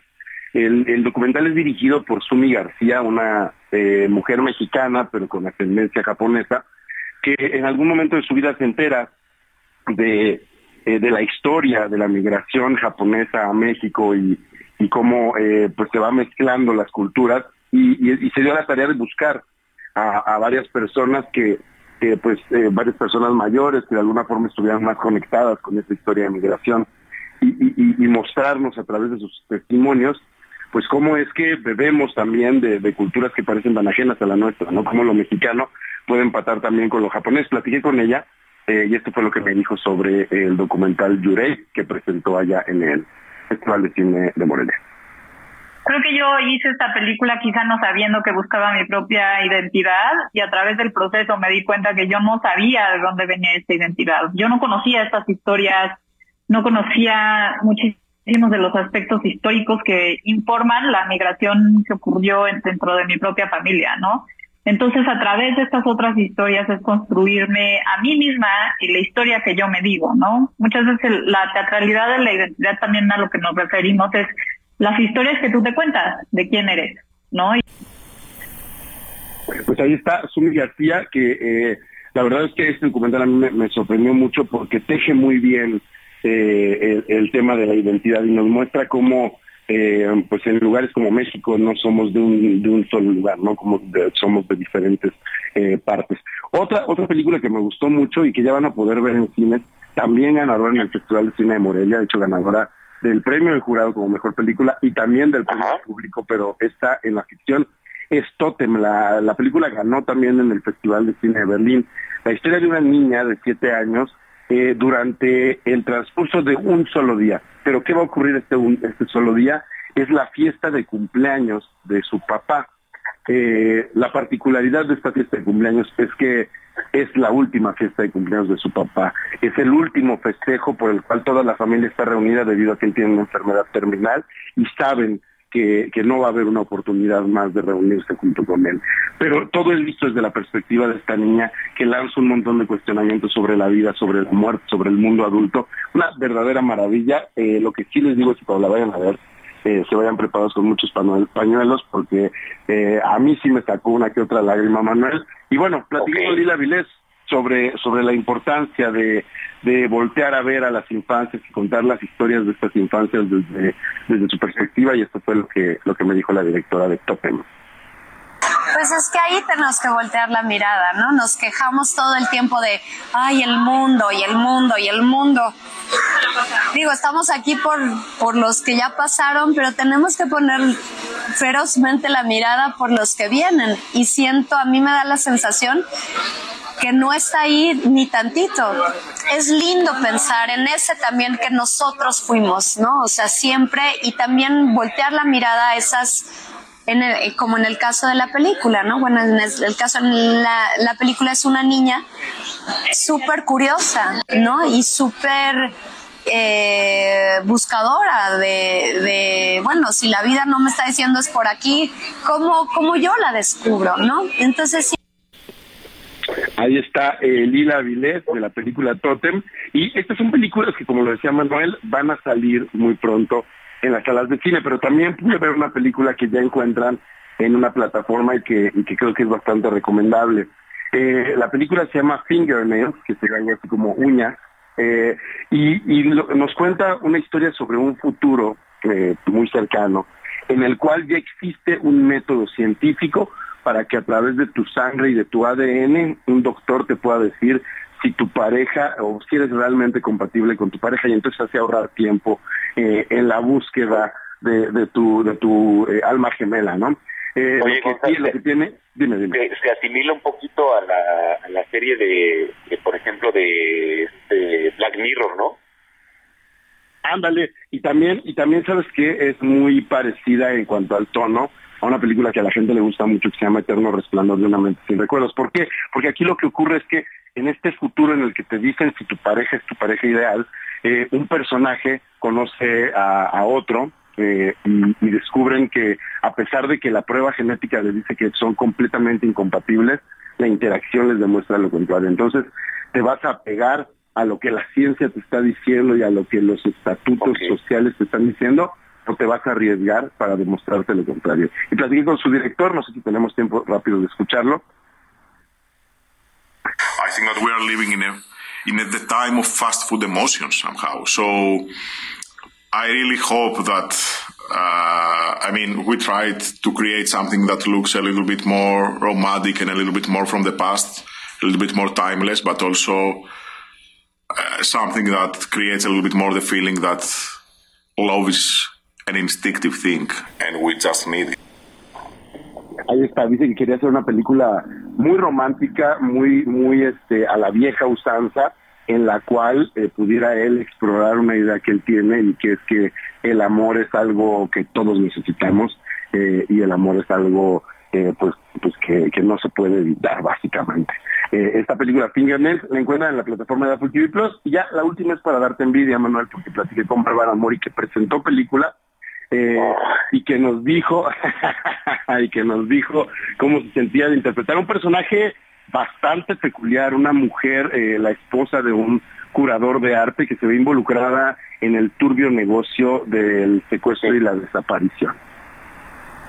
Oye. Y explorar esos mundos con Carmen desde el approach que hicimos con los trabajos que hicimos con Amat y con Tatiana Mavo, que es la coach que tuvimos, me permitió entrar desde un lugar distinto a lo que había hecho antes como actriz y eso me permitió también disfrutarlo, ¿sabes? Porque yo normalmente sufría los procesos tratando de llegar a un lugar, tratando de llegar a un resultado, tratando de agradar al director, tratando de...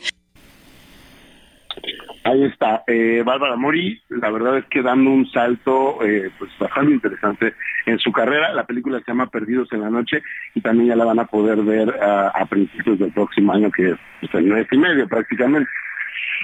bien. Oye, tus redes, tus redes sociales, Gonzalo Lira. Claro que sí. Me encuentran en redes como Gonix, G-O-N-Y-Z, y ahí se hacen recomendaciones. Yo acepto recomendaciones para eh, cómo curarme esta ronquera. Te mando un abrazo. Otro para ti, Manuel. Gracias. 39 minutos.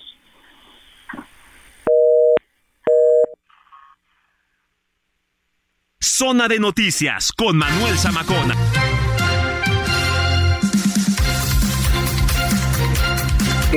¿Cuál es el origen del Día de Muertos? Eh, no hay mejor historiador que Leopoldo Mendívil, que es uno de los mejores del país y que está en cabina. ¿Cómo estás, querido Leopoldo? Contigo en tu programa, agradecido siempre Manuel, ya sabes que yo soy fan de tu programa, agradecido contigo y también con Jorge, y por esta oportunidad de platicar de este Día de Muertos que es tan importante ahora sí que en el mundo, no nada más en México, que aquí está ligado con lo de la el día eh, el día Halloween mezclado con el Día de los Santos Difuntos y todo, pero fíjate Manuel, está interesante que esto tiene una una historia, se va hasta la prehistoria, porque en realidad, por ejemplo, la calabaza digamos, si pensamos, esta, esta, este, esta culto en México está mezclado dos, ¿no? El, la parte europea y la parte prehispánica, pero haz cuenta, o sea, nos vamos a la calabaza, por ejemplo, esa viene de Europa, viene de, de los celtas, que eran los habitantes de, de Europa antes de, los germanos y eso, antes de, bueno, antes de Roma. Pero este, este culto es algo increíble porque tiene que ver con que los celtas, hubo un tiempo en que ellos llenaban Europa y ellos tenían estos druidas tipo como el mago Merlín y, hacían estas fiestas, en vez de tener iglesias, ellos sus fiestas, sus, misas, por decirlo, eran en el bosque, ¿no? Y ahí es donde empezaba todo esto. El día primero de noviembre, desde hace miles de años, lo que hacían ellos es que se reunían ahí para, para, para ellos era el año nuevo, se llamado, llamado Samhain. ¿no? En el idioma céltico, ¿no? Y todavía esto lo siguen celebrando, por ejemplo, en Gales. En, los, los, celtas después, cuando ya llegó la invasión de los, de los arios, o sea, de cuenta, cuando ya, lo, ya, ya, llegaron los germanos, todos los celtas se tuvieron que ir a los rincones. Haz de cuenta, se quedaron en, lo que es este, Irlanda, Gales y este.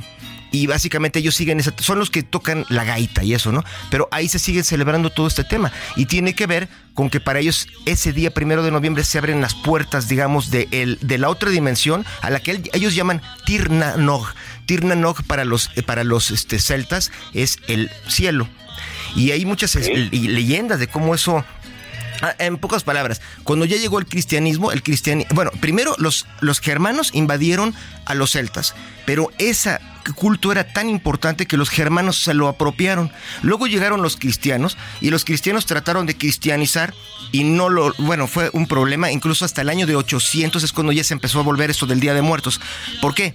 Porque eh, Carlomagno en ese momento eh, era el rey básicamente de todo, el, emperador de todo lo que era Europa, Carlomagno. En el año 800 el propio Papa le puso su corona, pero él no podía con dos pueblos, que eran los vascos y tampoco con los sajones, los, los germanos que seguían siendo paganos, hacían ese culto de Día de Muertos y hubo un día en que su asesor más importante era un, un, sacerdote, Alcuino, el que le enseñó a hacer las letras minúsculas con las cuales cambió el mundo, porque antes era un cohete escribir con mayúsculas.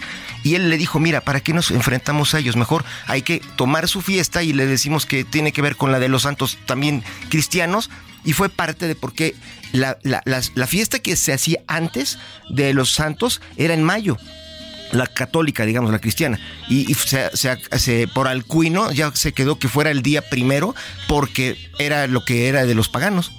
O sea, el Halloween pagano es de los, este, de los celtas y ya desde ahí, pues ya de, cajón llegó aquí a América, porque justamente platicaba con Jorge hace rato cómo este, él tiene la, idea y, es verdadera de cómo la fiesta de Día de Muertos que hacemos aquí, en realidad tiene más un entre 70 y 80% es más europea que prehispánica.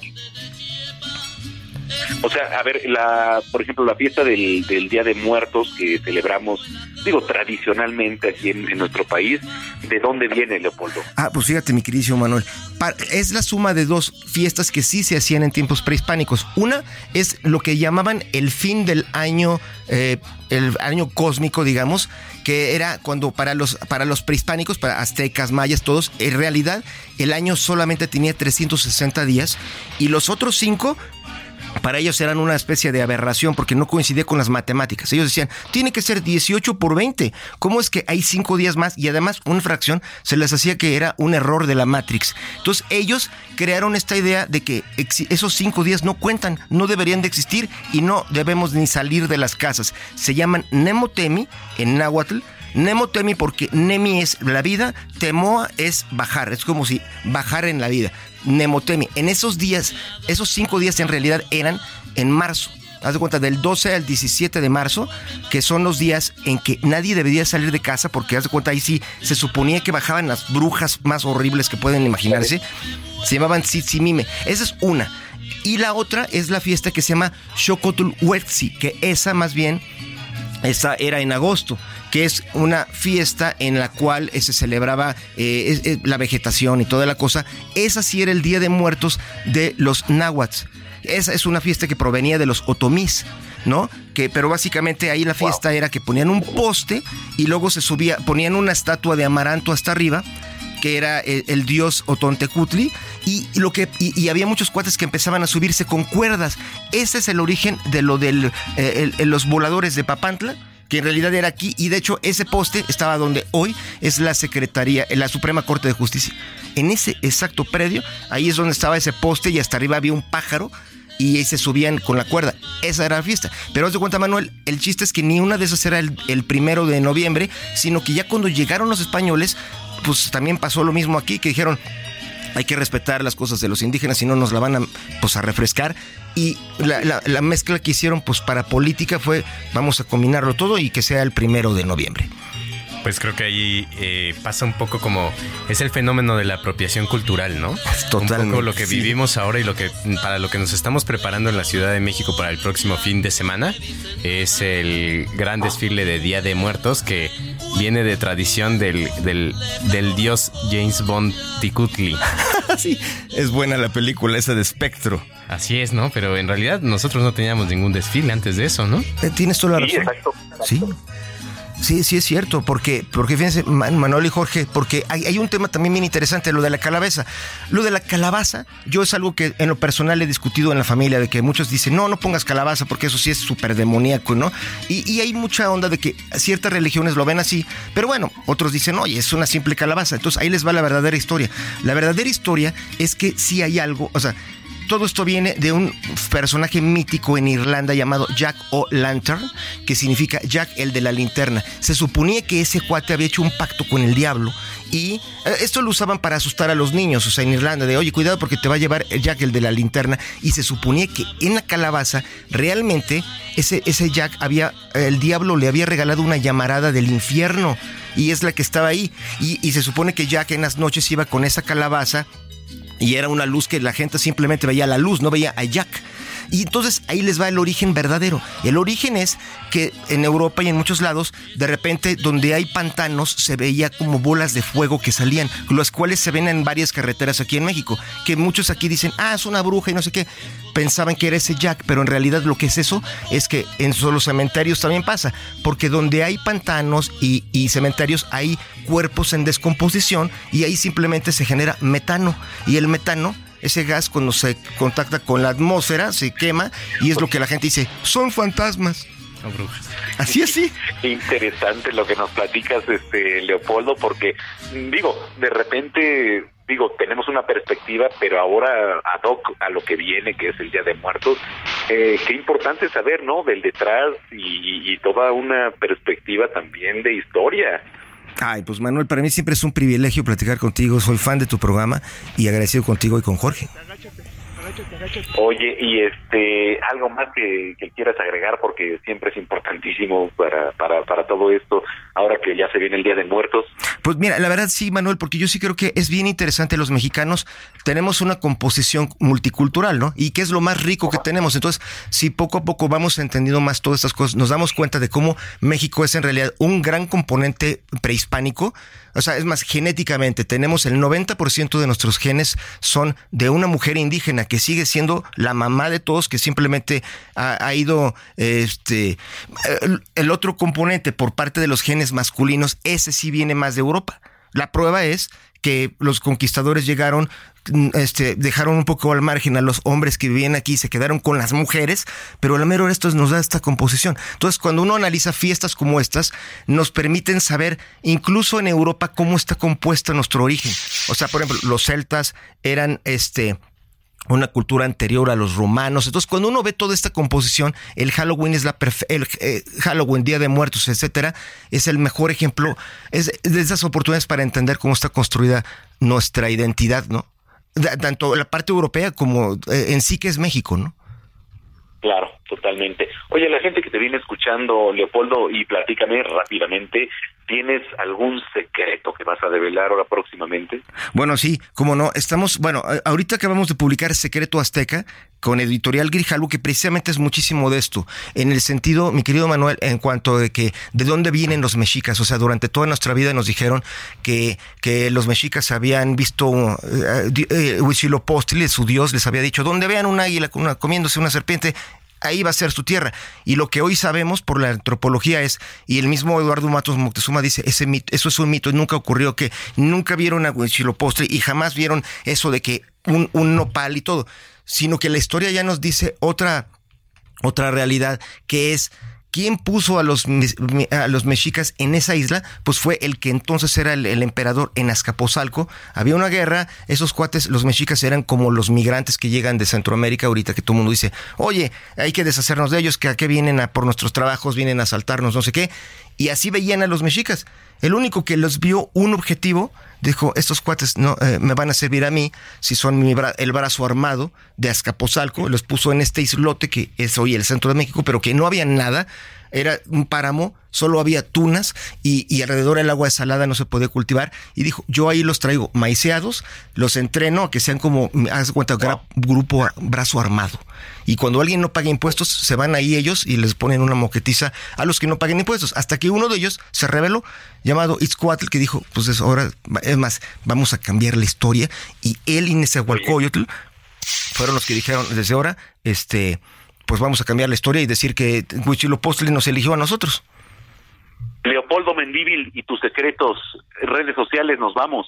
Ah, claro, sí. Mi queridísimo Manuel, eh, estoy eh, Leopoldo Mendíbil López en Facebook a las órdenes de todos y agradecidísimo con el Heraldo Radio, contigo y con Jorge. Gracias, te mando un abrazo. Un abrazo gigante para ti. Por cultivarnos. Son las dos de la tarde, de las tres, perdón, las tres de la tarde con 51 minutos. ¿Qué más es posible? Con Katia Castelo.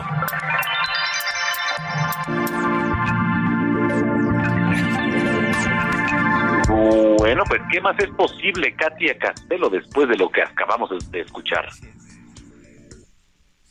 Hola, ¿qué tal, Manuel? Qué gusto saludarte, Katy. ¿Cómo estás? El gusto es mío. Muy bien, gracias. Feliz domingo a todos. Igualmente, cuéntanos. Hoy quiero que platiquemos de algo muy poderoso y es la visualización. Esto está demostrado por la neurociencia que nos trae múltiples beneficios para lograr lo que nos hemos propuesto en la vida. Ok, ¿y cómo empezar a hablar de ello? Me encanta, mira, ¿alguna vez has imaginado algo que querías que sucediera en tu vida y de repente sucede? Pues tal vez lo hemos hecho muy aleatoriamente, pero cuando lo haces en conciencia, evidentemente puede mostrarse esto que tanto quieres. Y ya las traído. Ajá. Y tiene que ver mucho con, con los caminos neuronales. Cuando tú estás mostrándole a, a tu consciente que esa posibilidad puede estar contigo, pues te va a mostrar. Ok. Por otro lado, algo que también quiero platicarles es que tenemos mucho en la mente este tema de la visualización con cosas positivas, ¿no? Con cosas que queremos que se muestren en nuestra vida. Y puede ser que tengas algo en mente, un proyecto, eh, algo material, y entonces estás visualizando tanto, sintiéndolo como si ya estuviera aquí contigo, como si fuera real. Pero también es cierto que la visualización nos sirve para los momentos donde las cosas no funcionaron como nosotros queríamos. Hay momentos en la vida donde realmente pensamos que no es favorecedor este acontecimiento, puede ser una situación personal, profesional, y ahí es donde hoy quiero que nos enfoquemos, a cómo visualizar cuando algo no es tan favorable en nuestra vida, y lo que yo les recomiendo muchísimo es hacerse la pregunta, ¿qué podría haber hecho diferente? ¿Y cuál es el regalo detrás de esto? Y entonces, de nueva cuenta, ese camino neuronal se va a activar para que la situación que se presente en un futuro sea totalmente diferente. Simplemente por cuestionarte esto, ¿qué hubiera hecho diferente ante una situación? Y entonces dejamos de programarnos para que sigan pasando cosas que no nos gustan o que no son favorecedoras. Ok, ¿y habrá alguna pregunta como las de siempre, mi querida Katy? Claro que sí, una que me encanta cuando las cosas no salen como yo quisiera es, ¿qué hay de bueno en esto que no estoy viendo? y cuál es el regalo que se me está mostrando en esta situación. Y de esa manera vamos a visualizar que la siguiente vez que algo suceda, pues ya tendremos esta toma de conciencia y este aprendizaje para que las cosas sean totalmente distintas. Oye, casi nos vamos, nos vamos de zona de noticias, pero las redes rapidísimo. Claro que sí, arroba soy Katia Castelo Instagram, ahí los espero, un gusto como siempre saludarlos.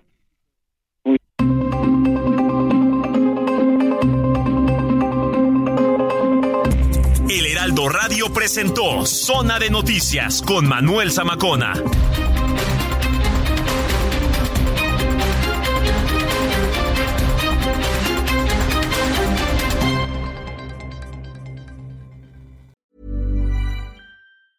If you thought the only way to get a more defined jawline with natural looking results was through surgery, think again. Juvederm Volux XC is a non surgical injectable gel filler that improves moderate to severe loss of jawline definition and can help you achieve natural looking results with little downtime. Even better, this improved definition lasts up to one year with optimal treatment. No maintenance required. Improve jawline definition for a smooth, sculpted look with Juvederm Volux XC. For important safety information and to find a licensed specialist, visit juvederm.com. That's J U V E D E R M.com. Not for people with severe allergic reactions, allergies to lidocaine, or the proteins used in Juvederm. Common side effects include injection site redness, swelling, pain, tenderness, firmness, lumps, bumps, bruising, discoloration, or itching. There's a risk of unintentional injection into a blood vessel, which can cause vision abnormalities, blindness, stroke, temporary scabs, or scarring. Talk to a licensed specialist to find out if it's right for you.